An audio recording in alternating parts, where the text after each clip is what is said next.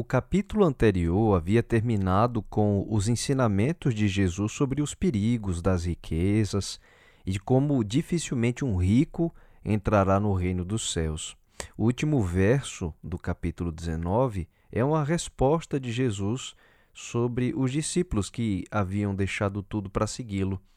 Eles que nesse mundo eram como os últimos, não tinham mais riquezas nem esperanças de uma vida muito grande, por terem deixado tudo para seguir Jesus, Cristo diz de que os últimos seriam os primeiros no reino dos céus. Com esse ensinamento, a gente inicia o capítulo 20 de Mateus, agora com a parábola de Jesus também sobre os princípios do reino de Deus. Agora Cristo compara a recompensa do reino de Deus para todos os salvos, como se o dono de uma vinha ele saísse é, de horas em horas, ao longo do tempo de um dia, contratando novos trabalhadores.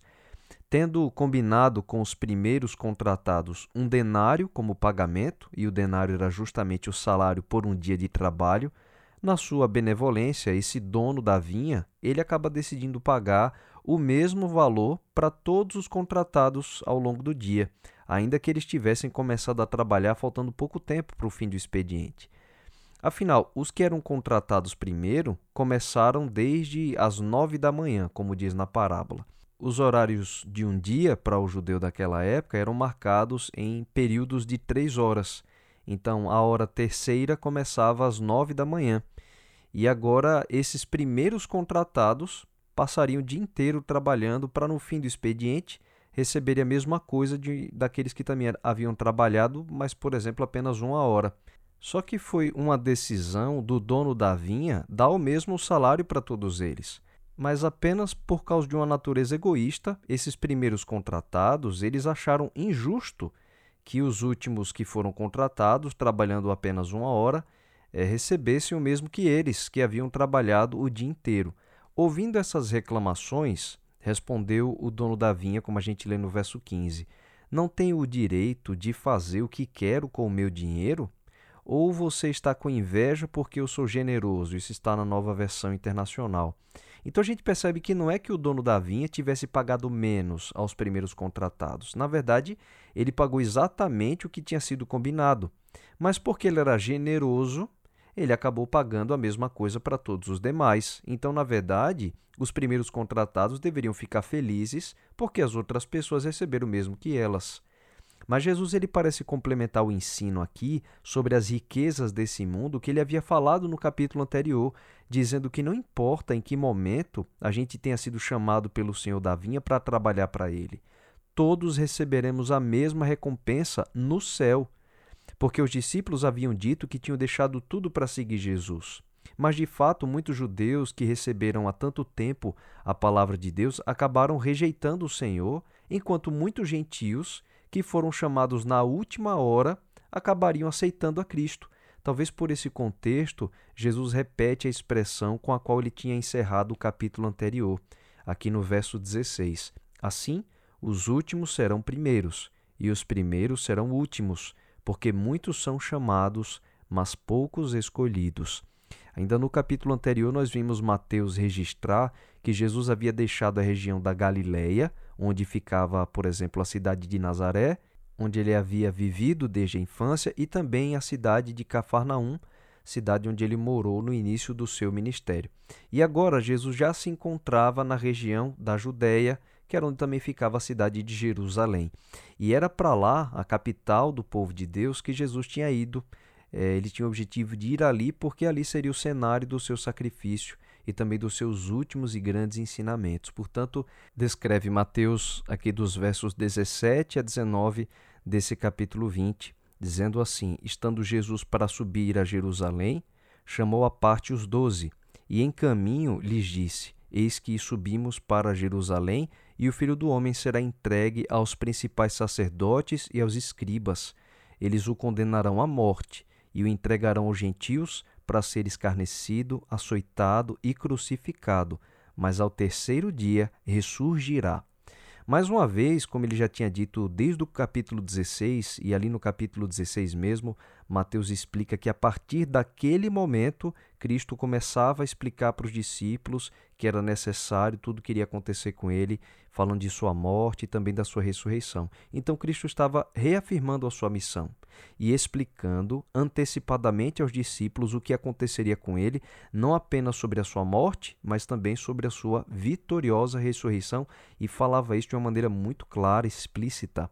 Cristo diz claramente que ele seria condenado à morte pelos líderes do seu povo, como os sacerdotes e os escribas, que ele seria entregue aos gentios, uma referência para os romanos, que aqui dominava o povo judeu na época, e ele explica assim com muita ênfase no verso 19, para ser escarnecido, açoitado e crucificado, mas ao terceiro dia surgirá. Ou seja, Jesus estava avisando que nada do que aconteceria com ele seria por acaso.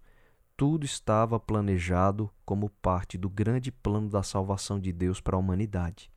Agora, essa explicação tão importante de Cristo, ela tem o seu relato interrompido, porque a gente vê se aproximar a mãe de Tiago e João, que eram discípulos de Jesus, e ela chega a Jesus para fazer um pedido bastante inusitado e ao mesmo tempo mostra o quanto eles ainda disputavam entre si quem dentre eles seria o de maior destaque ou seria o maior.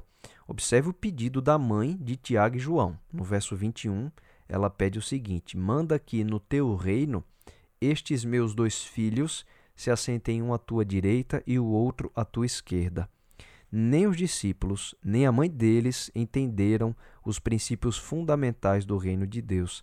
Está em destaque, não é um alvo a ser perseguido pelo cristão. Jesus mesmo responde dizendo o seguinte para ela: Assentar-se à minha direita e à minha esquerda não me compete concedê-lo. É, porém, para aqueles a quem está preparado por meu Pai como está escrito aqui no verso 23.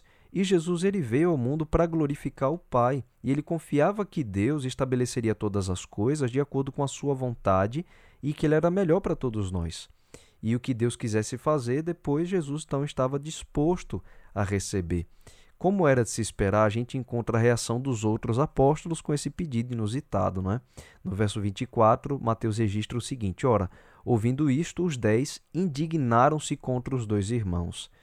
Na verdade, essa não era a primeira vez que os discípulos disputavam entre si por posições de destaque. Da outra vez, Jesus tinha chegado a pegar uma criança para colocar no meio e dizer: Olha, se vocês quiserem ser grandes, sejam humildes como uma criança. E agora Jesus ele reforça como o reino de Deus é diferente dessas nossas expectativas de grandeza. Comparando com as hierarquias desse mundo, Jesus fala que os governantes dominam é, uns sobre os outros, eles exercem autoridade sobre as pessoas.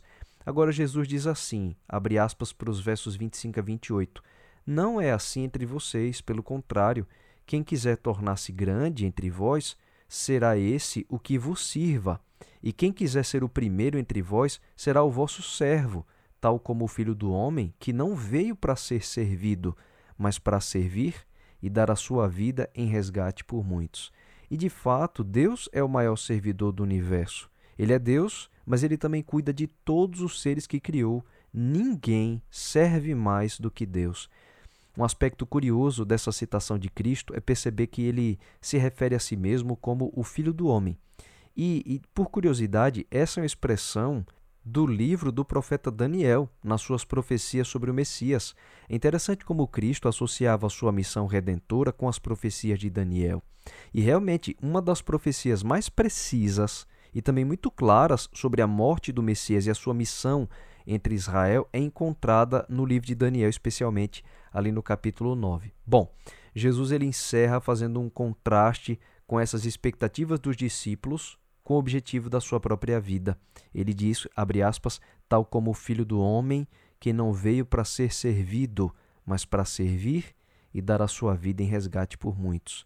E eles deveriam estar acostumados a serem servidos por Jesus. Os discípulos conviviam com Cristo e sabiam como ele era. Cristo tinha um espírito muito altruísta e muito cuidadoso pelo bem das outras pessoas. Certamente eles, eles viviam vendo Jesus tendo esses atos de serviço pelas pessoas. O mestre sequer tinha vergonha, por exemplo, de assumir as funções de um empregado doméstico para cuidar deles. A gente vê essa cena na Santa Ceia. Jesus ele coloca uma toalha e ele agora se ajoelha diante dos discípulos para lavar os pés. era um ato serviçal realizado pelo, pelos empregados, pelos escravos de uma casa. É interessante como, mesmo depois de convivendo diariamente com Jesus, os discípulos ainda tinham essas visões distorcidas, visões mundanas do que é grandeza. E serve assim de, de grande lição para nós aprendemos o que Cristo ensina aqui.